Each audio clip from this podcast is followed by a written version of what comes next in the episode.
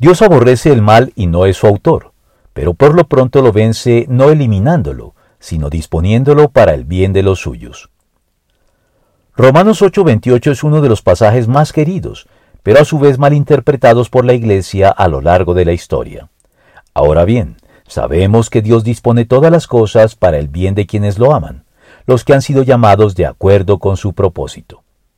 Y es que Pablo no dice aquí que todas las cosas son buenas para los cristianos, sino que Él obra en todas las cosas para lograr lo que es bueno para su pueblo.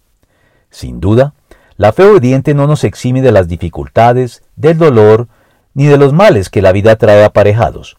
Pero lo que sí es cierto es que Dios promete que en medio de todo esto, e incluso a través de todo esto, Él obra para bien de su pueblo, y más exactamente de quienes lo aman.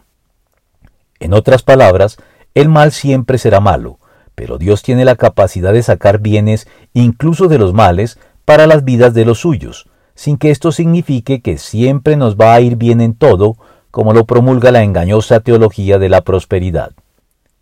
Esta verdad revelada por Dios busca proporcionar esperanza al afligido, entendiendo que, al fin y al cabo, y aun en el peor de los casos, la salvación final es el bien supremo y seguro hacia el cual todos los demás bienes temporales eventuales apuntan y se dirigen, sin que los males de los cuales estos bienes puedan llegar a surgir providencialmente dejen de ser males como tales.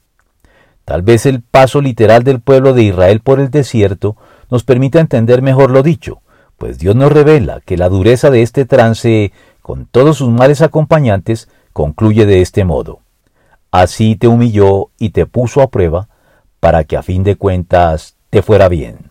Deuteronomio 8, 15 al 16.